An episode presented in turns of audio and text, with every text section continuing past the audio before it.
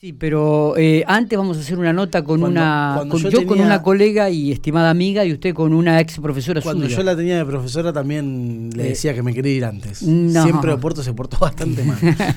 Hola Lili López, secretaria salió, general de UTELPA, ¿cómo andamos? Muy bien, así salió mi alumno. Ah. Desobediente por, por naturaleza. Siempre fui muy Sí, sí. desobediente, siempre. ¿Cómo estamos? Bien, bien. ¿Cómo Bueno. están por allí? Acá mucho frío, helada, una helada enorme hoy. Acá también, mucho frío, este, cayó una heladita, está haciendo frío en estos momentos, no sube muy despacito la temperatura. Eh, ¿Y como la sube también en el ámbito educativo? o ¿Qué pasa? ¿Vuelven las clases? ¿No vuelven, Lili? ¿Qué conversaciones hay con educación, con el Ministerio de Educación de la provincia? Contanos algo.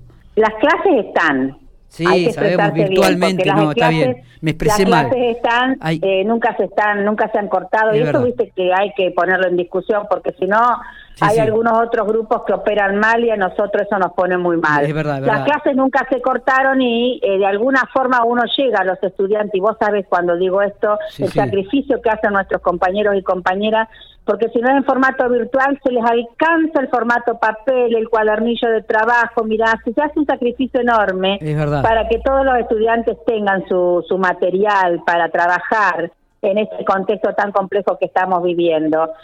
Para volver a la presencialidad tienen que estar las condiciones epidemiológicas de la provincia este, más que mejoradas. En este momento todavía la situación es crítica, sobre todo en algunos departamentos o localidades como General Pico, como Santa Rosa, como Ay, Castex. Hay varios lugares que todavía hay que lograr que se achique esa curva, que se baje, ¿no? Que es lo que estamos analizando día a día. Esto, como nosotros venimos diciendo en, este, en esta pandemia, hay que analizar momento a momento. Nunca podés decir mañana empezamos, mañana volvemos, poner fechas o un tiempo, Y- porque es complejo. Está. Sí, Y- lo que puedo decirte que en la Comiset, que es la Comisión Mixta de Salud y Seguridad del Trabajo, todos estos temas se vienen analizando momento a momento. Bien, Así correcto. que hoy que a la, a la tarde de reunión se analizará cómo se encuentra la situación epidemiológica en la provincia de La Pampa.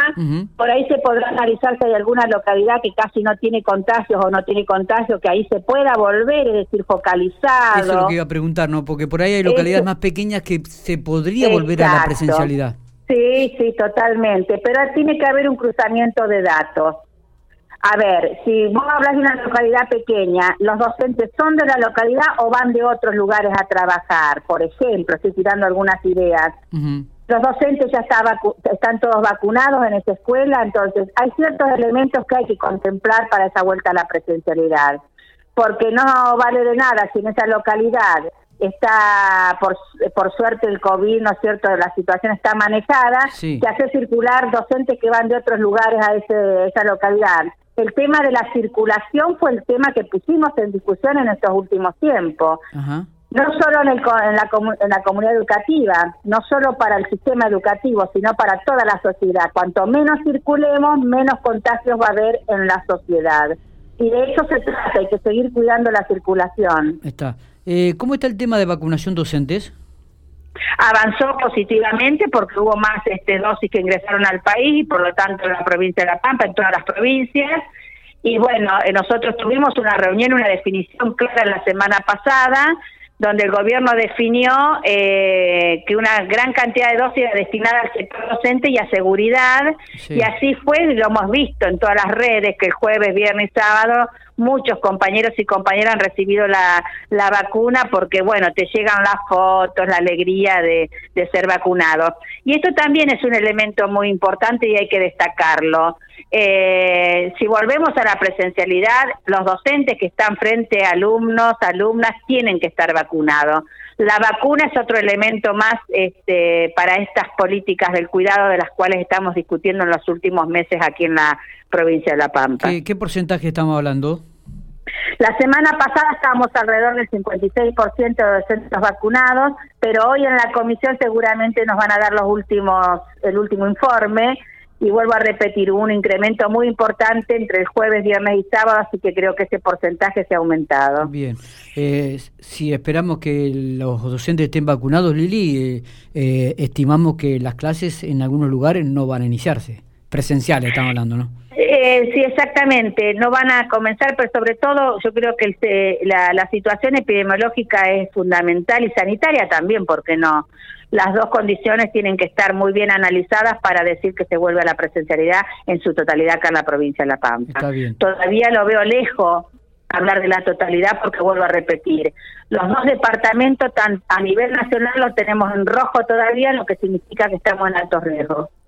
Eh, sí, e, e, esa es la realidad. Nosotros también analizamos ayer, pero hablábamos justamente lo que te pregunté hace un instante de que digo hay localidades más pequeñas, digo que de repente uno podría existir la presencialidad, pero claro, también ustedes quieren entrecruzar algunos datos, como por ejemplo cantidad de docentes, si los docentes son de la localidad, si están vacunados, si no están sí, tienen que circular mucho, hay muchos datos que hay que tener en cuenta, pero también hay que pensar eh, en volver este, en alguna localidad y tampoco con todos los estudiantes, por ahí con aquellos que necesiten para terminar y cerrar este cuatrimestre, a lo mejor algún encuentro de pocas horas en la semana.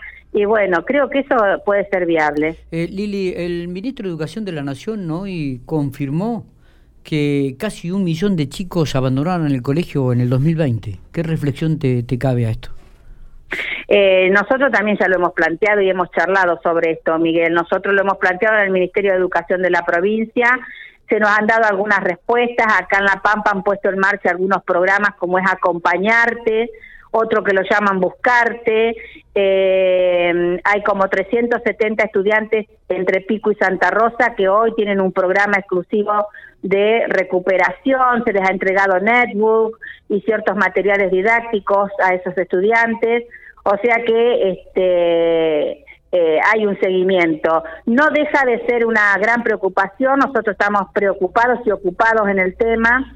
Eh, creo que sobre todo a nivel secundario más que otros niveles, pero bueno, el seguimiento tiene que estar y tiene que todos los gobiernos provinciales y el gobierno nacional buscar eh, de definir políticamente políticas públicas que den respuesta a aquellos estudiantes que han quedado fuera del sistema educativo.